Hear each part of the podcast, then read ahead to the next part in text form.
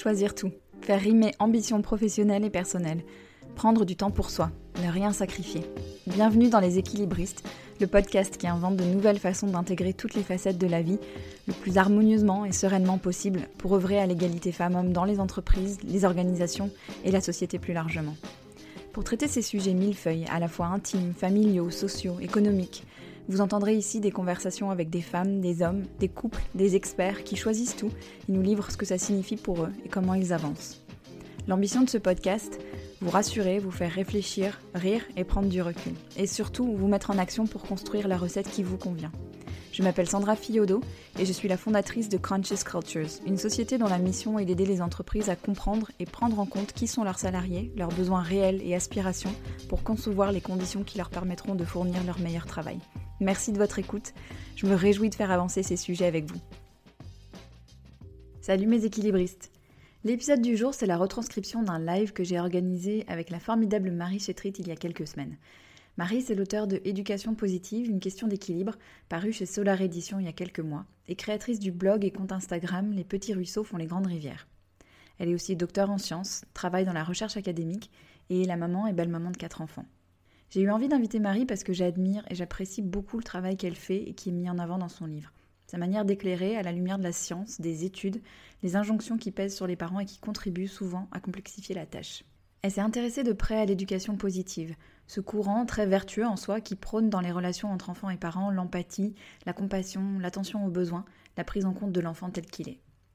Là où ça devient problématique, c'est quand ces principes de base sont poussés à l'extrême, avec des idées assez radicales, parce que totalement sorties de leur contexte. Dans son livre, Marie remet du contexte justement, du recul et de l'air pour le plus grand bien des parents et des enfants. Dans ce live, nous avons parlé avec Marie de la pression démesurée que se mettent beaucoup de parents aujourd'hui, du sentiment d'insuffisance que cette pression nourrit. Nous avons parlé de la grande solitude des parents contemporains, de la nécessité de l'autorité, très différente de l'autoritarisme. Marie a aussi beaucoup remis dans leur contexte les fameuses études sur les neurosciences dont nous entendons parler sans vraiment chercher à comprendre. Et elle rappelle une chose essentielle. Les parents qui s'intéressent à ces questions sont des parents qui font déjà très bien. C'est une discussion sur la bienveillance envers soi avant tout, sur ce qu'est être un bon, avec plein de guillemets, parent, ou encore bien, avec plein de guillemets aussi, élever son enfant. Et c'est une discussion qui invite à retrouver le chemin du bon sens et sortir de la surintellectualisation de la parentalité et du questionnement perpétuel. Comme souvent, une question de mesure et de nuance. Allez lire son livre et si le sujet vous intéresse, l'épisode avec Agnès Labbé, auteur de l'éducation approximative, devrait aussi beaucoup vous plaire. Quelques mots avant de vous laisser écouter. Premièrement, un mot au sujet de la qualité du son qui n'est pas celle que j'aime vous proposer d'habitude, mais je suis sûre que ça ne vous empêchera pas de profiter des propos passionnants de Marie. Ensuite, sachez qu'il y a d'autres lives prévus dans les semaines à venir. C'est un super moyen de participer aux interviews, de poser vous aussi vos questions à l'invité. Pour ne pas les manquer, abonnez-vous à ma newsletter sur le site www.leséquilibristes.com. Enfin, je vous demande un service. Si vous aimez les équilibristes, exprimez-le. Laissez une note ou un commentaire sur Apple Podcast ou Spotify, partagez un épisode sur vos réseaux ou transférez la lettre à quelqu'un à qui vous voulez du bien. Il me reste maintenant à vous souhaiter une très bonne écoute.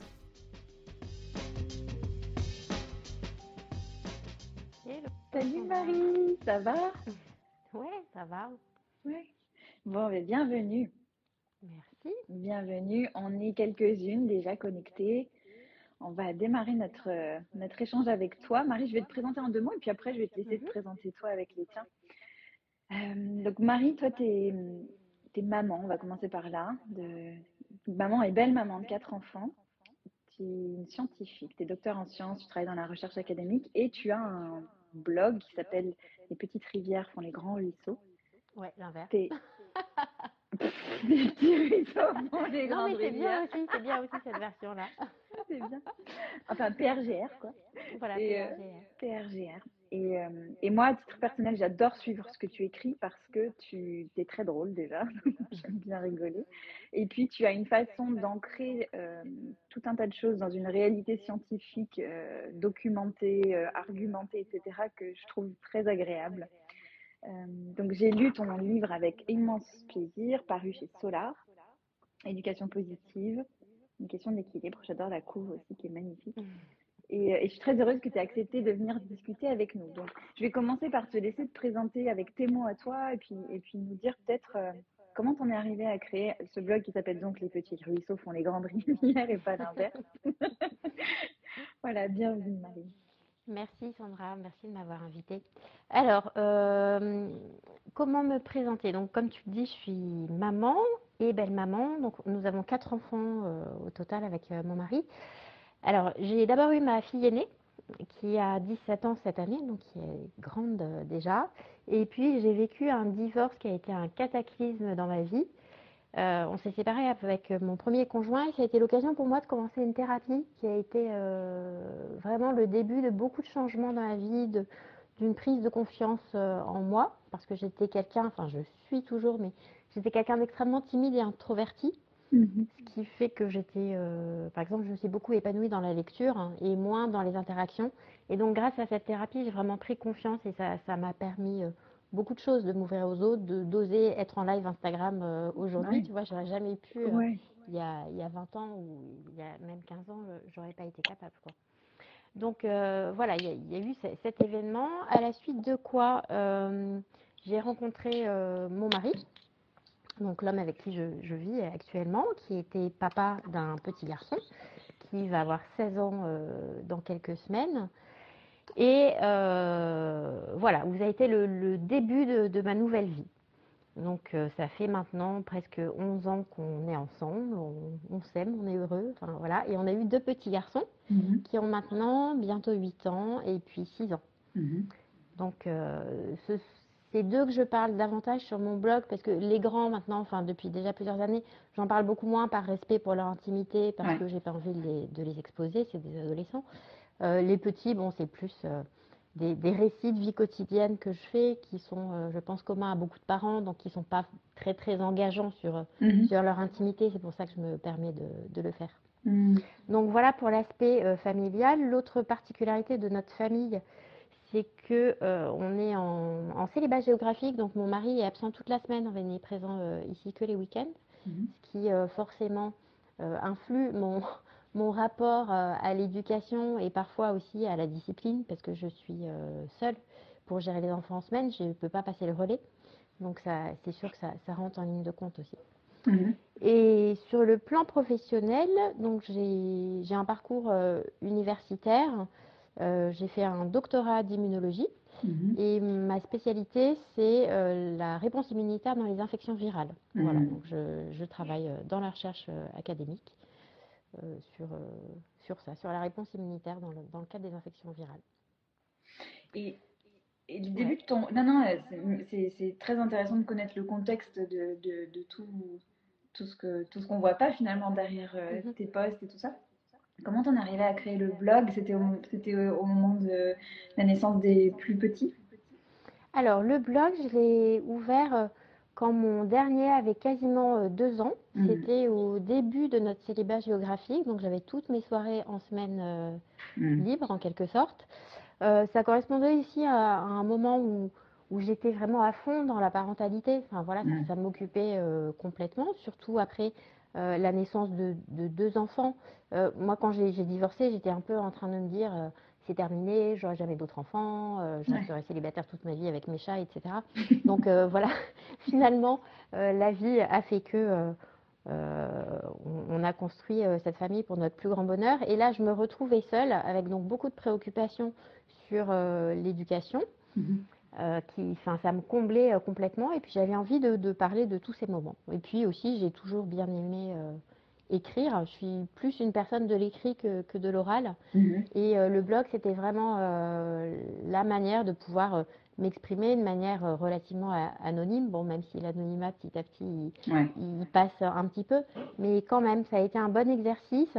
je dirais que même ça s'est rentré un petit peu dans ma thérapie. Ça a été une manière de, de parler de moi, mhm. sans avoir peur de, de surmonter cette difficulté à, à, parler de soi. Ouais. Oui, parce que finalement, quand tu parles de toi, tu parles des autres. Les autres se reconnaissent dans ce que tu vis et il y a une universalité dans ce que tu partages. Mm. Oui, bien sûr. Tu, donc, ton livre sur euh, l'éducation, euh, d'ailleurs, tu l'appelles La parentalité bienveillante, c'est ça sur le titre? L'éducation positive, parentalité bienveillante. Euh, est-ce que tu peux nous le définir, cette, cette notion-là, avec tes mots et peut-être nous dire où est le problème Je mets plein de guillemets autour de problème mais avec cette notion-là qui fait que tu as eu envie d'écrire un livre là-dessus?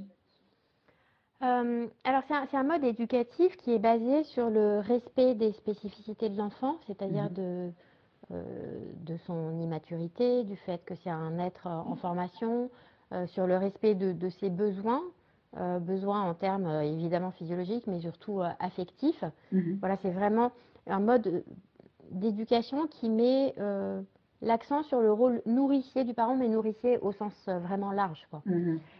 Et euh, c'est très bien, hein, c'est vraiment euh, une évolution extrêmement positive parce que ça a mis en évidence, enfin ça a permis peut-être de manifester plus largement que l'empathie, la compassion, l'attention aux besoins, la prise en compte de l'enfant tel qu'il est, était capitale pour son bien-être et son, développement. Mhm.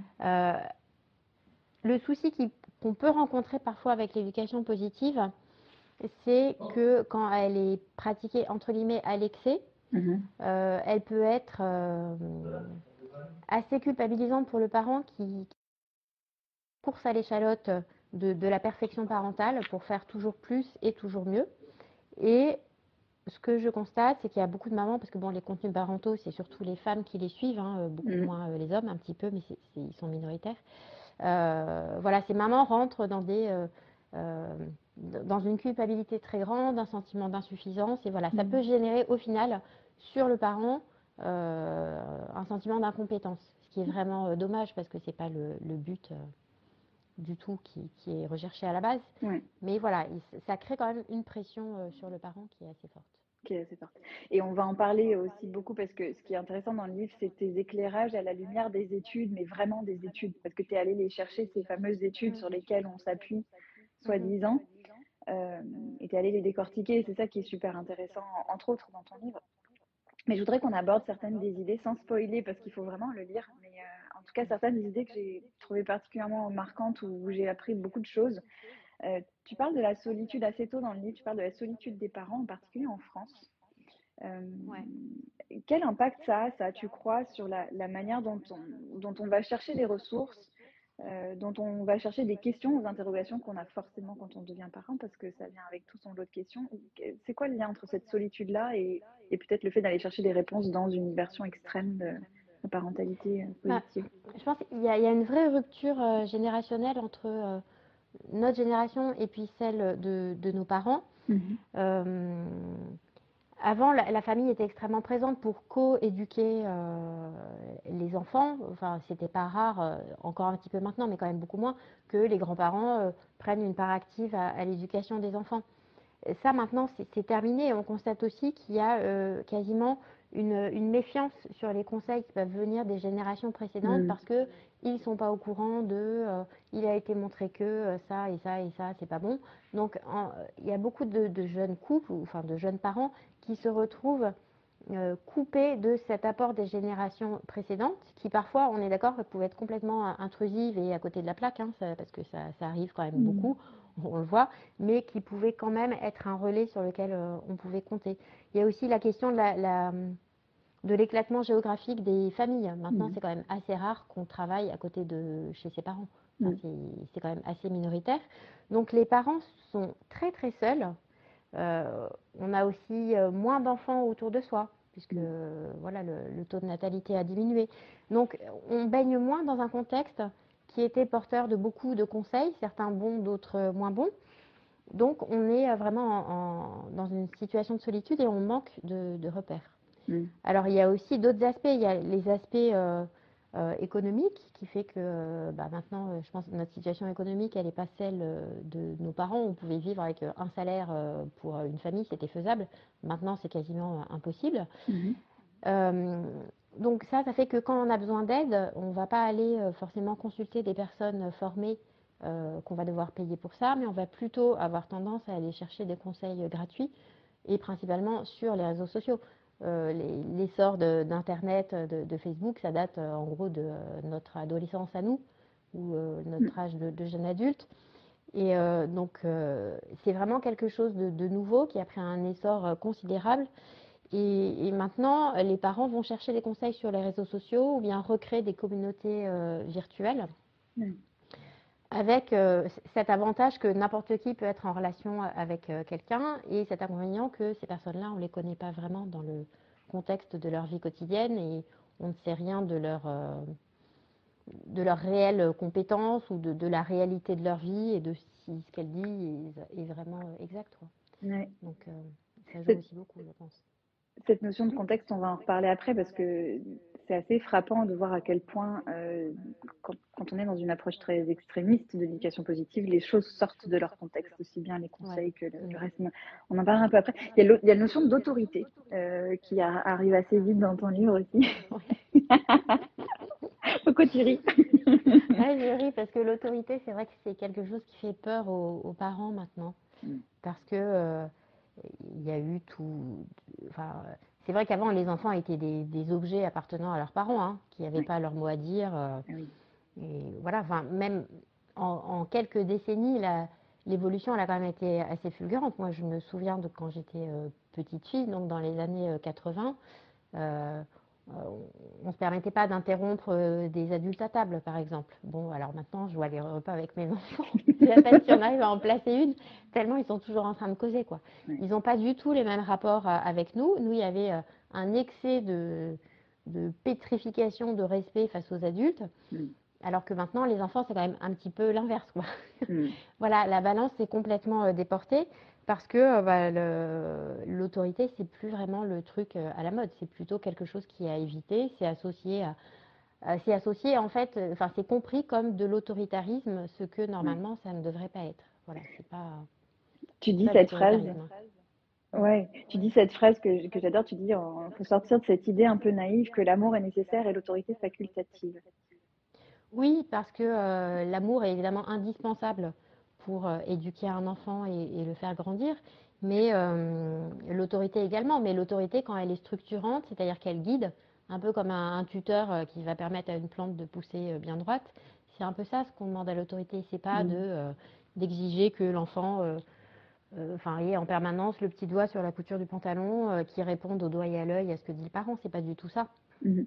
L'autorité, c'est quelque, quelque, chose qui structure et qui guide et qui aide. C'est pas c'est pas l'autoritarisme, c'est pas imposer euh, sa volonté. Et, d'ailleurs, euh, tu cites beaucoup de, vrais professionnels de la petite enfance, des mhm. gens dont c'est le métier de, comprendre et d'accompagner la, structuration psychique et le fait d'élever des enfants, et qui, expliquent, euh, qui eux sont, qui expliquent à quel point ces cadres-là sont nécessaires et sont des actes d'amour finalement. Et tu dis, ça a vraiment pas bonne presse sur les réseaux de, mettre ça en avant. Quoi. Non, non, non, c'est vrai que souvent c'est perçu comme un retour de l'éducation à l'ancienne. En mm. fait, il y a vraiment euh, une, caricature qui est faite de la position euh, parentale quand elle, euh, elle assume l'autorité. C'est que bah, forcément, ça va être malveillant, quoi. Ça va être mm. un usage de, la force et du pouvoir de manière un peu sadique, quasiment. Alors, ça existe, hein, les parents comme ça, qui exercent leur pouvoir sur leur enfant de manière complètement désordonnée. Mais c'est pas ça la bonne autorité, ça c'est de l'autoritarisme. Mhm. Claude Almos, qui est euh, une psychanalyste que, que j'aime bien, mhm. euh, dit que voilà, l'autoritarisme c'est le parent qui dicte sa loi à lui, tandis que l'autorité c'est euh, le parent qui applique à l'enfant les règles qu'il s'applique à lui-même. Mhm. Voilà, ça je pense que c'est vraiment une, une différence importante. Juste l'amour, c'est il y a des tas de parents qui sont très très aimants mais qui sont pas du tout structurants et l'enfant en fin de compte va euh, voilà, enfin, pas profiter de tout ce qui lui est donné. Mm. Donc c'est dommage. C'est dommage. Ça marche main dans la main. Il faut ni être euh, autoritaire uniquement, ni être euh, plein d'empathie uniquement. C'est vraiment deux composantes indispensables.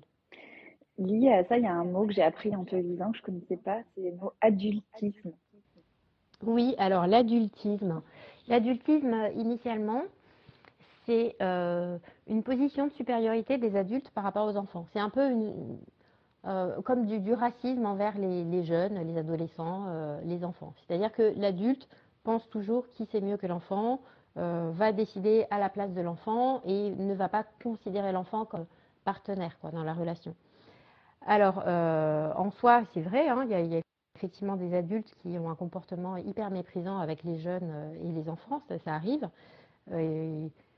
Voilà, ça peut être par exemple plein de petits commentaires méprisants du style là, il est encore en train euh, de faire son comportement de, gosse. Enfin voilà, c'est assez dévalorisant comme attitude.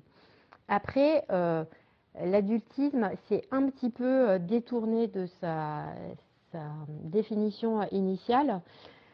Euh, c'est-à-dire que maintenant, euh, l'adultisme, ça s'applique à tout, quoi. C'est-à-dire quand on dit à son enfant de, finir, euh, enfin de manger un petit peu de son plat, parce qu'on ne force pas les enfants, bien sûr, à, manger au-delà de leur faim, mais mm. au moins de goûter son plat et qu'il veut pas, bah, ça va être décrit comme de l'adultisme. Alors le, ce sur quoi s'appuient les, personnes qui voie de, l'adultisme dans beaucoup de comportements parentaux, c'est de dire est-ce que tu aimerais qu'on te fasse la même chose? Hmm. Donc par exemple, est-ce que tu aimerais qu'on te force à finir ton assiette? Est-ce que tu aimerais que ton mari t'envoie dans ta chambre euh, te hmm. calmer euh, quand tu es en colère, etc.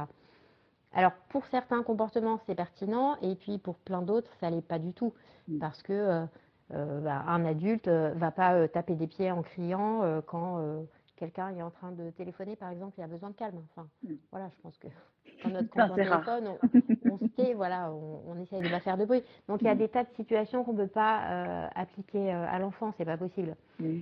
Donc ça, euh, l'adultisme, c'est beaucoup basé là-dessus, sur est-ce que tu ferais ça à son enfant Bon.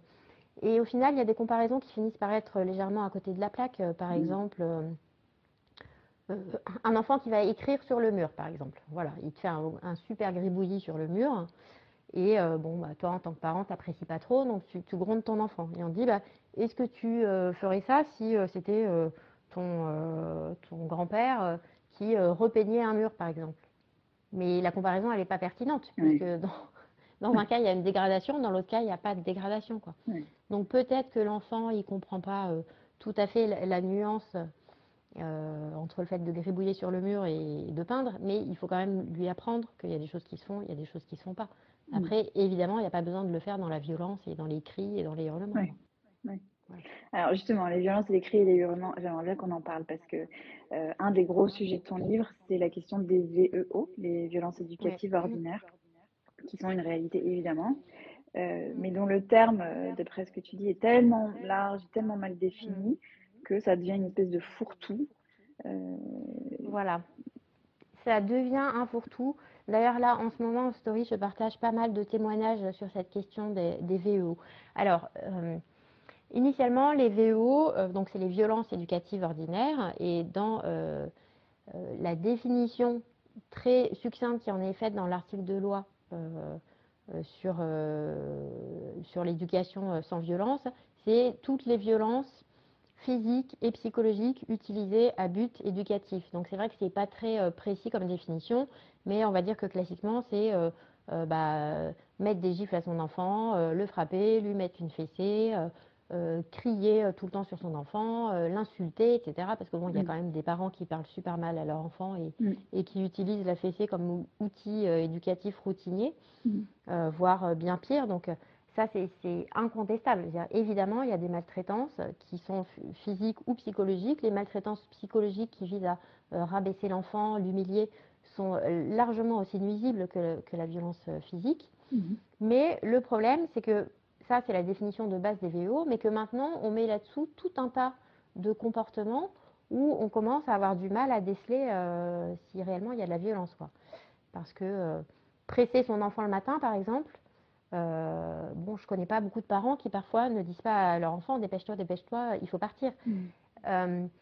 Alors, ces VO, il y, a, des listes qui circulent, dont certaines qui ont été compilées par des, groupes de réflexion de parentalité qui euh, n'ont rien d'officiel, qui sont en rien validées par euh, des données scientifiques qui prouveraient que ça peut être nuisible, mais ça a tellement été euh, diffusé que maintenant, il y a des parents qui sont persuadés que tout ça, c'est des VO. Quoi. Mmh. Pour moi, non. Enfin, même mettre le terme de violence là-dessus, je ne suis pas d'accord. Et, d'où elles viennent ces dérives? Parce que c'est ça que tu analyses super euh, bien dans le livre, c'est d'où les, apports euh, des neurosciences et tout ça de ces dernières années. Euh, j'aimerais bien que tu nous parles de tout ça, de ce que tu as découvert en, allant creuser dans les recherches. Alors, disons que le, tournant, il a été pris peut-être au début des années de 2010, je dirais à peu près, lorsqu'il y a eu euh, des livres très euh, réputés qui sont parus, à savoir les ouvrages de Catherine Guéguin et mhm. d'Isabelle Fillosa à peu près, mhm.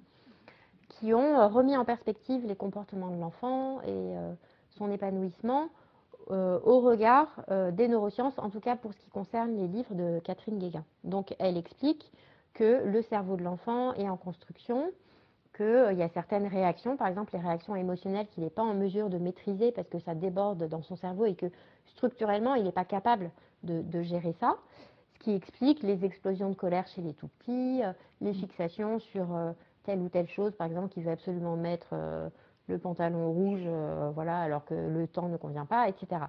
Bon, enfin, très bien, c'est juste, hein, le cerveau de l'enfant n'est pas euh, terminé et le cerveau continue à évoluer encore pendant de, nombreuses années.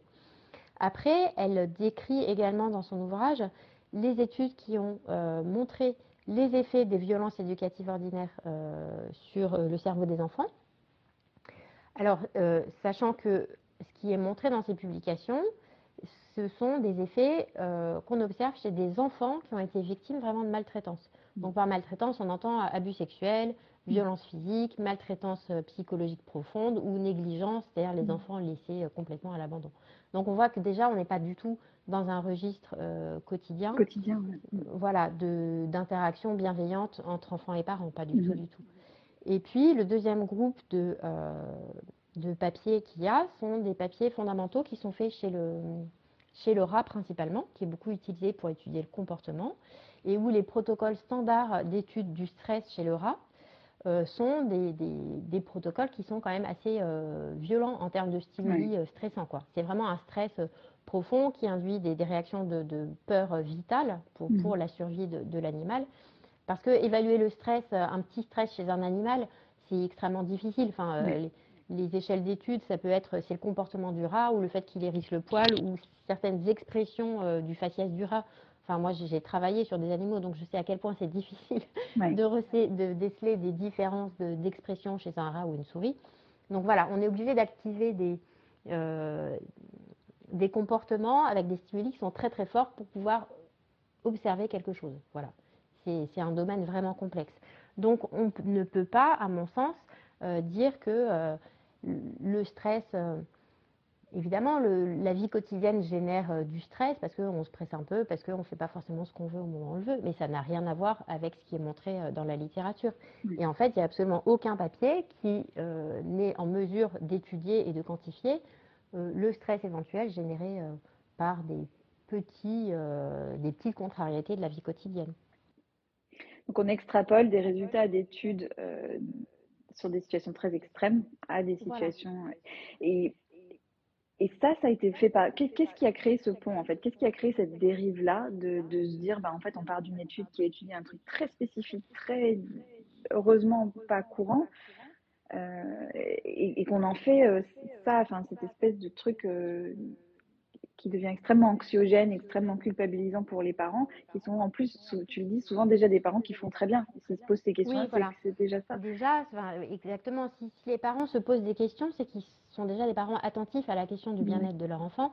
Donc d'une part, je pense qu'on passe complètement à côté de la cible qui serait euh, réellement concernée, à savoir des parents authentiquement maltraitants, parce que mmh. ceux-là, ils s'intéressent tout simplement pas à la question. Mmh. Mais on va venir euh, stresser des parents qui sont déjà en questionnement sur... Euh, sur leur comportement vis-à-vis des enfants. Alors comment c'est possible qu'il y ait eu ce glissement? Ben Parce que, comme assez souvent dans les ouvrages de vulgarisation, on nommait tout un tas de, détails qui sont dans les publications, parce que bon, peut-être matériellement, on ne peut pas non plus euh, tout, raconter, mm pas être exhaustif. Et puis parfois, je pense que peut-être les, les, personnes n'ont pas forcément accès aux détails des études, au matériel et méthodes, etc., à tout, tout ce qui donne vraiment des informations sur la manière dont l'expérience a, été conçue. Et puis de simplification en simplification, de reprise de presse en vulgarisation sur les réseaux sociaux, on perd un peu euh, le, contexte euh, des études et puis on retient que le message qui est réduit vraiment à quelque chose de très parcellaire qui est euh, le stress détruit le cerveau de l'enfant. Donc oui, le stress chronique, c'est le stress chronique détruit, enfin abîme le cerveau des enfants, mais le stress chronique, c'est par exemple de rentrer tous les soirs avec un parent alcoolique et où on ne sait pas si on va se prendre une rousse ou s'il sera inconscient sur le sol. Ça, c'est du stress chronique. Et, euh, ça m'évoque deux choses quand, quand je t'entends parler. Il y a d'une part cette notion de finalement de bienveillance envers soi, envers le parent qu'on est. Ça me fait beaucoup penser à ce que fait Agnès Labbé avec son travail de Oui. la barre des exigences et tout ça.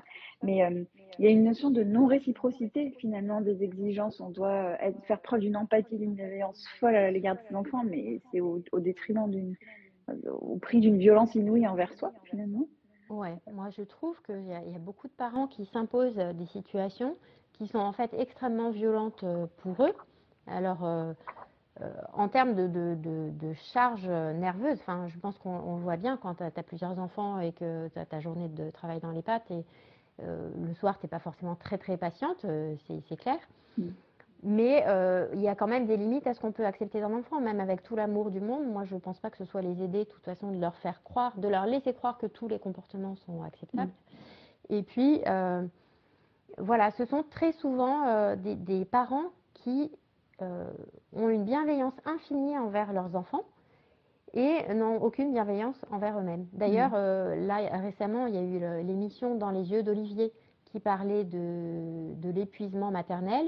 Et c'est symptomatique, ces mamans, euh, cette maman qui raconte qu'elle se levait tous les matins pour euh, faire des crêpes euh, au petit déjeuner à ses enfants, alors qu'elle aurait pu leur donner une, une tranche de pain, voilà.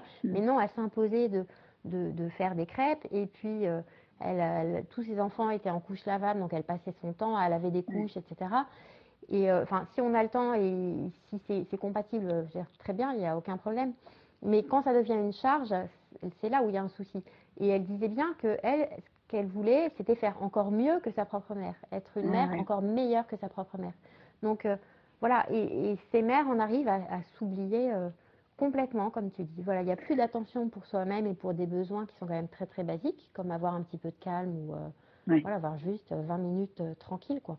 On sait que les petits sont hyper sollicitants, donc de toute façon, c'est déjà pas facile euh, dans un cadre classique d'avoir un petit peu de temps libre et on sait combien c'est précieux. Mais alors si en plus on, on se laisse complètement déborder par toutes les demandes de l'enfant, qu'on doit satisfaire, hein. enfin quand, quand c'est un tout petit, il n'y a aucun souci, il faut absolument euh, satisfaire tous les besoins d'un bébé, mais progressivement on lui apprend quand même que euh, bah, l'autre aussi est là, qu'il n'est pas tout seul et que vivre en collectivité et dans, dans une famille, Mm. c'est aussi apprendre à respecter les besoins des autres et que tous ces besoins ne vont pas pouvoir être euh, satisfaits dans l'instant. Alors après, il y a aussi la distinction entre euh, désir et besoin. J'allais Voilà, donc plutôt le, Ouais. besoin, voilà. Le besoin doit être satisfait, Mm. le désir, il peut être un peu différé dans sa satisfaction. Pas- Il, il peut et même presque il doit, parce que tu, tu vois, quand on entend aussi les pédopsies qui disent, euh, en fait, on apprend la, la vie euh, en- aussi en se confrontant à la frustration et au fait que les désirs ne sont pas satisfaits euh, dans l'immédiateté. Oui, je pense que euh, de toute façon, la vie quotidienne se charge d'imposer un certain nombre de frustrations aux enfants par la Mm. force des choses. Mm. Donc, on n'a pas besoin d'en rajouter euh, pour frustrer encore plus. Non. La vie quotidienne est suffisamment frustrante comme ça. Mm. Mais euh, effectivement, c'est un apprentissage pour eux Mm. euh, d'apprendre à gérer la frustration et euh, à le supporter petit à petit. Alors, on ne demande pas la même chose euh, au même âge, hein, évidemment, mais euh, euh, l'enfant prend l'habitude de- d'attendre un tout petit peu la satisfaction de son désir quand il ne s'agit pas de, Mm. voilà, de quelque chose de vraiment euh, important. Mm. Et ça, ça l'aide à tolérer la frustration parce que s'il n'y est pas confronté dans le cercle de la famille, il y sera de toute façon confronté à l'extérieur, ne serait-ce que euh, lors de la scolarisation parce que euh, la maîtresse a euh, 25 enfants dans sa classe et qu'elle ne peut pas euh, satisfaire tous les désirs de chacun Ouais. euh, à la minute. Quoi. Je, fais juste une petite parenthèse euh, pour vous qui êtes connectés. Si vous avez des questions pour Marie ou envie de réagir, mettez-les dans les petits, euh, dans le petit point d'interrogation, la partie questions. Comme ça, après, je peux y revenir parce que dans les commentaires, après, ça défile, je ne les vois plus. Donc, euh, n'hésitez pas à mettre vos questions. J'ai vu qu'il y en avait déjà une.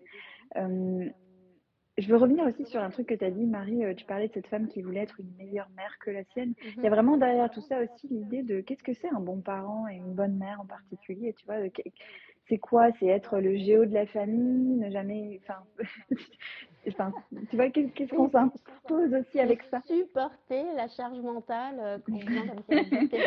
Ouais, ça. Non, bah, je pense. Euh, moi, j'aime beaucoup les livres d'Agnès Labbé parce que effectivement, moi, mon, mon mantra euh, parental, c'est revoir ses ambitions à la baisse. quoi. C'est clair que euh, quand j'avais qu'un enfant, je voyais pas du tout les choses de la même manière que maintenant que qu'on en a quatre. Euh, en fait, il y a- il y, a des tas de choses qui sont pas importantes. Euh, On peut être attaché, par exemple, à certains modes éducatifs, au fait que notre enfant euh, fera de la motricité libre ou de la diversification menée par l'enfant ou, tout un tas de choses qui sont très bien. Mais le seul problème, c'est de ne pas se créer une pression de malade pour respecter ça, mmh. euh, pour respecter un peu le cahier des charges si on n'y arrive pas. -dire, même si on ne pratique pas la motricité libre, notre enfant, il marchera, il n'y aura aucun souci. Quoi. Mmh. Et euh, même si on ne fait pas la, DME, euh, il mangera normalement. Enfin voilà, ce n'est pas des points. disons que j'ai l'impression que c'est un peu du, du, packaging, quoi. Donc ça fait mm. joli, c'est un peu le papier cadeau de la parentalité, mais ce c'est pas des choses qui sont réellement fondamentales, tout ça.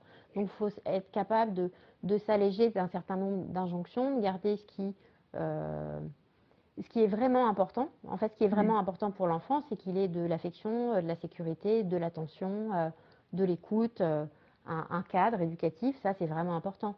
Le reste, honnêtement, c'est pas voilà, c'est un peu, tu sais, que quand on est jeune parent, on achète plein de trucs de puériculture et puis au bout du deuxième enfant, on se rend compte que ça sert à rien. c'est un petit peu la même chose.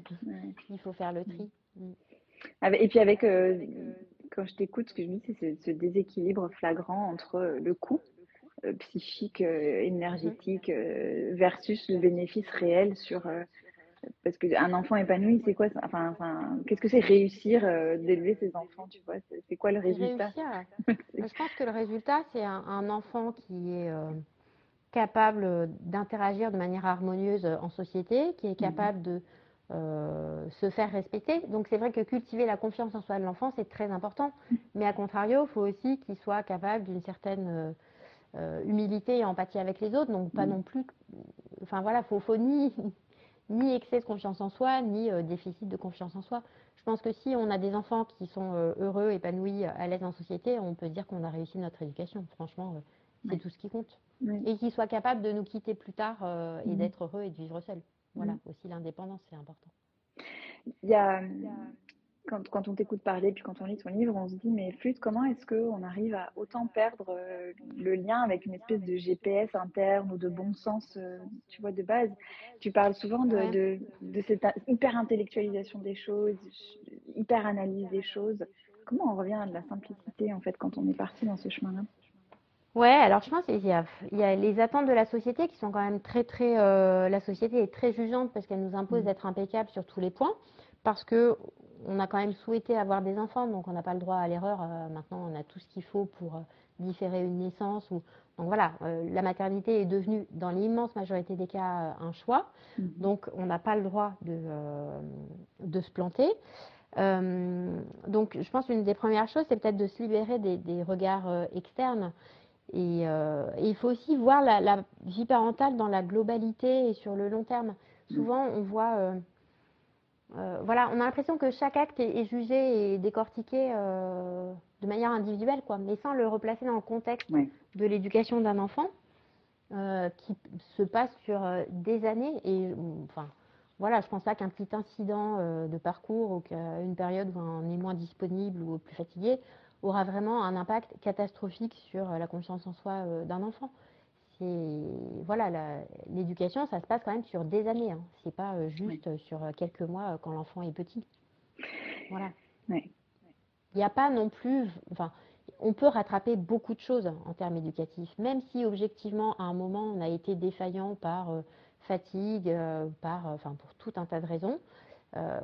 on peut tout à fait rattraper ça et, et, redresser la situation. c'est très rare qu'il y ait quand même sauf si on a vraiment été maltraitant, mais bon, c'est quand même rare qu'on ne puisse pas arranger les choses. Mm. Voilà. Mais pour ça, il faut consulter, euh, voilà, faut, il ne faut pas hésiter à se faire aider euh, en tant que parent quand on en ressent besoin. Quoi. C'est important ce que tu dis, ça, sur le, fait de recontextualiser les choses, parce que c'est vrai que là, avec ce que tu nous expliques par rapport aux études qui sont aussi sorties de leur contexte, euh, par rapport aux actes qui sont sortis de leur contexte, etc., on perd un peu ce fil-là aussi avec ça, où on regarde des choses de façon très morcelée, euh, sans, sans, vue d'ensemble. Et je, me dis aussi en t'écoutant, on a un boulot en tant que parent à apprendre à vivre avec euh, l'inconfort qui vient avec le fait d'éduquer des enfants. Il y aura des moments de friction, il y aura des moments où ils vont nous détester, et puis ça fait partie du truc. Euh, oui, bien sûr, parce que dire non pour le parent, c'est jamais plaisant. Mm. Il faut affronter le mécontentement de, de l'enfant, son rejet éventuel qui peut être super douloureux suivant ce qu'on a vécu nous aussi. Euh, quand on a un enfant qui dit je t'aime pas, t'es méchante, bon, c'est jamais agréable, quoi. Et puis pour certains parents, je pense que ça peut être extrêmement douloureux parce que ça fait écho à leur propre vécu et ils se sentent terriblement mal de, voir ça. Enfin, ça dépend vraiment de l'histoire de, chacun. Donc voilà, moi je pense aussi que dans, dans ce courant éducatif bienveillant, il y a alors, euh, il y a des personnes qui, ont envie de découvrir quelque chose de nouveau. Ça peut être même elles ont été victimes de maltraitance durant l'enfance mm. et elles gardent un souvenir de leur enfance extrêmement euh, pénible ou euh, voilà pas du tout gratifiant et elles veulent surtout pas renouveler ça. Parfois, c'est simplement que les parents ont été pas très chaleureux et,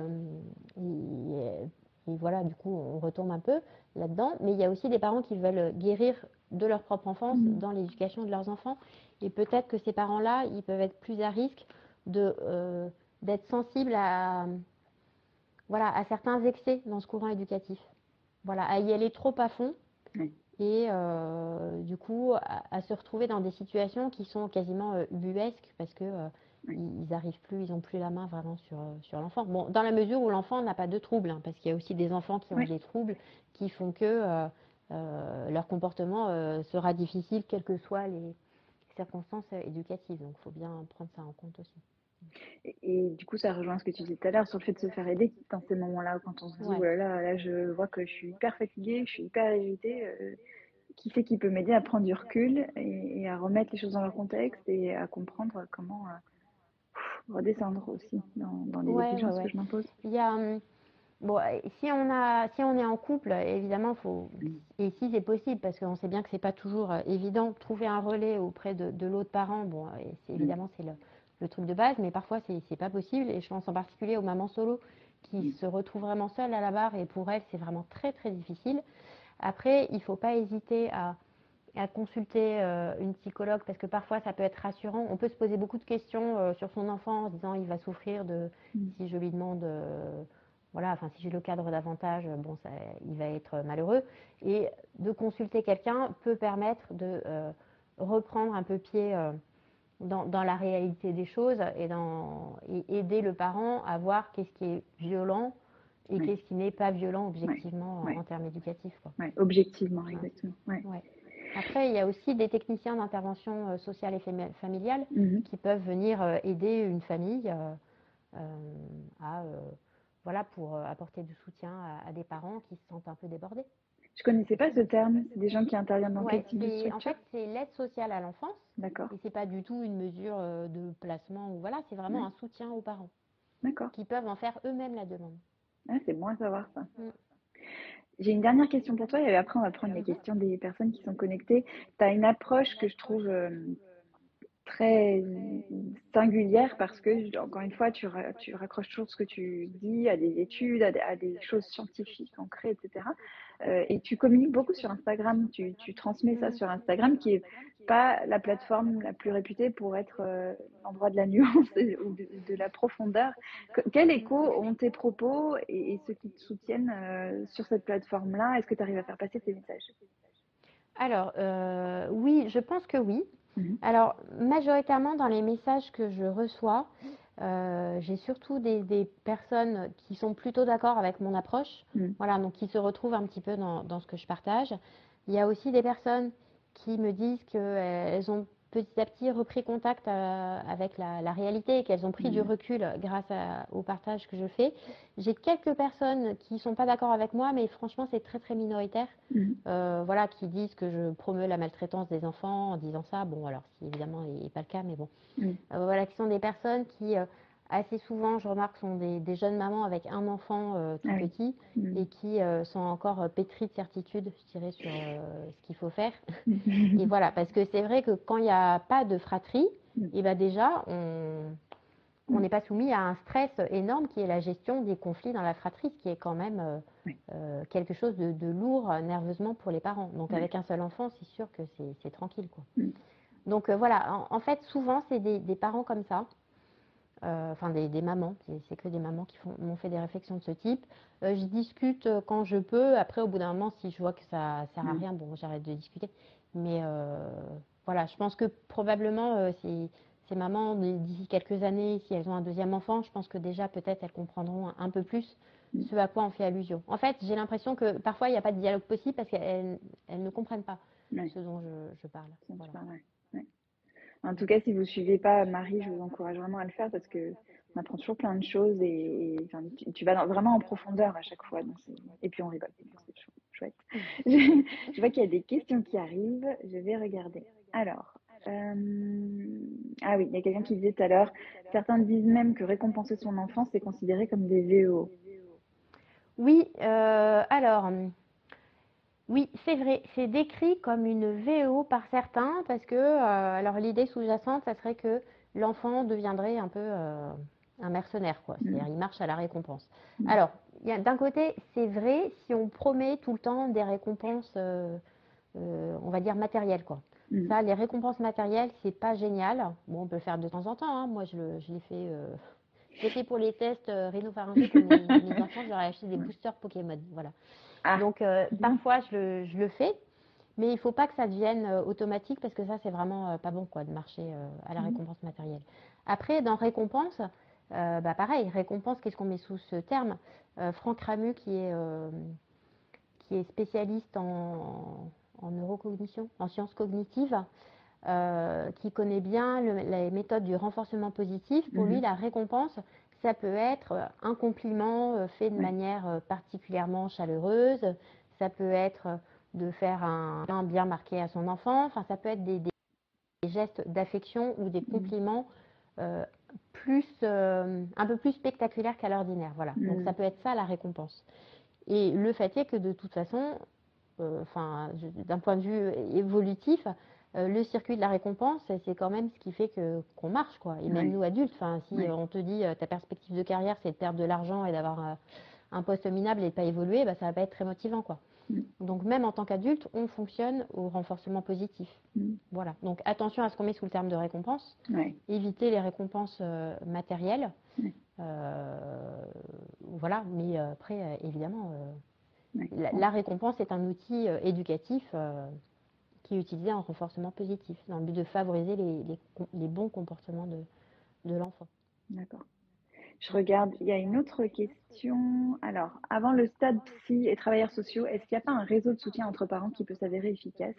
As-tu des expériences sur le sujet, perso ou qui est ressorti de tes recherches en écrivant ton livre? Alors, euh, oui, tout à fait. Bah, le, réseau amical, quand même, c'est quelque chose de, super. Hein. Enfin, moi, euh, j'ai, voilà, avec euh, mes amis, on est devenus maman à peu près en même temps, donc c'est sûr que ça, aide beaucoup de pouvoir échanger sur ces expériences. Ça, c'est, ça compte énormément. Après, oui, moi, j'ai aussi l'expérience avec le, la plateforme d'Hélène Bonhomme, Les Fabuleux au foyer, parce que moi, mmh. j'ai fait partie du, du groupe de mamans ça m'a beaucoup, beaucoup apporté en termes. Euh, enfin, moi, ça m'a apporté sur le plan personnel pour pouvoir trouver des moments de ressourcement dans ma journée, etc. Ça, ça a été vraiment très, très chouette. Euh, après, on peut toujours trouver des associations euh, près de chez soi, voilà, des, groupes de parole de parents. Alors, juste attention à ce que ça ne soit pas focalisé uniquement sur l'éducation bienveillante en version un peu hard, parce que du coup, ça peut avoir l'effet inverse. Mm si on se trouve dans un groupe de parents où on, ne donne que des recettes complètement, voilà, un peu, euh, mm. un peu à l'ouest, quoi. C'est-à-dire, si, si, la seule chose qu'on entend, c'est il faut supporter, il faut apporter de l'attention et encore plus d'amour à l'enfant, bon, parfois, mm. ça, ça, peut être pas très productif. Mais je vois que c'était, c'est Sophie qui a posé la question, je crois. Grandir main dans la main. Voilà, c'est ça. C'est Sophie. Et donc, toi, Sophie, je sais que tu as tu fais partie d'un réseau qui propose comme ça de l'aide euh, aux parents pour euh, soutenir les parents. Donc il faut aussi chercher dans le milieu euh, associatif. Je vois, il y a Parents passionnément, donc c'est Mélanie qui dit les LAEP, c'est génial. C'est quoi les LAEP? Si tu peux répondre dans la boîte. Je la vois même pas cette question.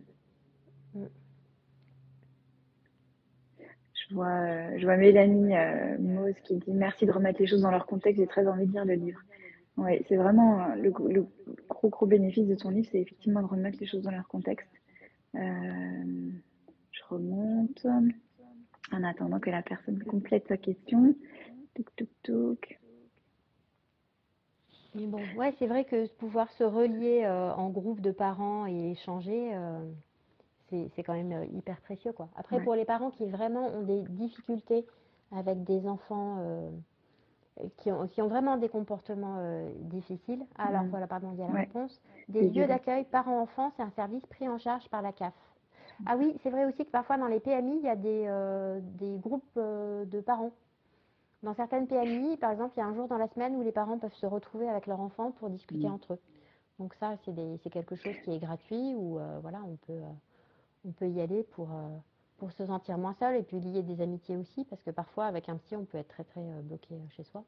Ouais, et, ça rejoint ce que tu poses d'entrée dès le début du livre, à savoir cette solitude dans laquelle on élève nos enfants finalement, et où on peut très vite se retrouver à être que dans le euh, l'intellectuel à se dire voilà ce qu'il faudrait viser euh, et du coup à, se, dévaloriser seul et à rester seul dans, son, dans sa spirale quoi.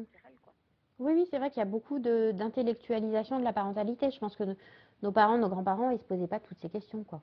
Non. C'est euh, voilà, ils nous élevaient euh, alors, à leur manière qui n'était pas forcément la, la plus douce, hein, clairement, c'est sûr mais euh, ils n'étaient pas dans ce questionnement perpétuel. Bon, peut-être qu'ils auraient dû l'être un peu plus. mais nous, c'est plutôt l'inverse, quoi. Maintenant, on, est quand même très, très, euh, très, très dans le questionnement perpétuel sur notre compétence euh, parentale, alors que malgré tout, la parentalité, c'est quelque chose de, naturel. Donc, on, devrait un peu plus se faire confiance. Oui, c'est ça, mais, mais c'est marrant parce que le fait de se faire confiance est devenu une injonction supplémentaire qui vient à la fin d'une liste longue comme le bras de alors il faut faire ça, ça, ça. Non, mais surtout fais-toi confiance. Ben. oui, oui, c'est vrai que bon, les réseaux sociaux, c'est quelque chose de merveilleux parce qu'on peut faire des, faire connaissance de, de, chouettes personnes. Enfin, la preuve, souvent, c'est connu par les réseaux mm. sociaux. Mais euh, malgré tout, il y a un moment où il faut quand même euh, prendre du recul et puis euh, voilà, compter sur soi et faire à sa manière. Mm. Voilà, à sa manière. Faire fi des, injonctions qu'on peut trouver, parce que le problème, c'est qu'on peut trouver tout et son contraire, quoi. C'est ça. Donc, euh, mm. Donc, il y a quelqu'un qui recommande ton livre. Je recommande vivement le livre de Marie, moi aussi. Et puis, je vois euh, parents passionnément qui dit oui, euh, les, moments d'échange, ça permet de sortir de l'isolement. Exactement. Ça va. ce, serait quoi, moi? mm. Ça permet de lutter contre l'isolement. Ouais, ouais, bah, c'est certain. Et en plus, c'est un lieu d'écoute euh, gratuit, quoi. Donc ça, ça n'a pas de prix parce qu'il y a aussi une question économique qui est qu'on ne peut pas tous euh, payer des séances de psy. Euh, ça, Voilà, c'est quand même un, luxe de, pouvoir se le permettre. Ça, j'en ai, bien, bien conscience. Donc je comprends qu'il y ait des parents qui disent non, moi je peux pas et, je vais chercher les infos là où je peux. Mais il y a quand même des groupes, même sur Facebook, il y a certains groupes d'échanges parentaux qui sont complètement bienveillants, où il n'y a pas de jugement, où mm les personnes sont, sont accueillies telles qu'elles sont. Le signal, c'est un peu si on se sent nul et qu'on a l'impression d'être la seule à tout rater, bon, il faut plutôt fuir, quoi. Il euh, faut, essayer d'aller voir ailleurs. Ouais, merci pour ce rappel et ça sera peut-être une bonne façon de conclure. C'est, euh, tu vois, le, signal, à quoi on fait attention, en fait, que ce soit dans ses groupes ou même dans son quotidien, de se dire, attends, là, euh, là, je me retrouve à crier beaucoup, à me sentir constamment en défaut. Il y a un truc qui ne mhm. va pas, quoi.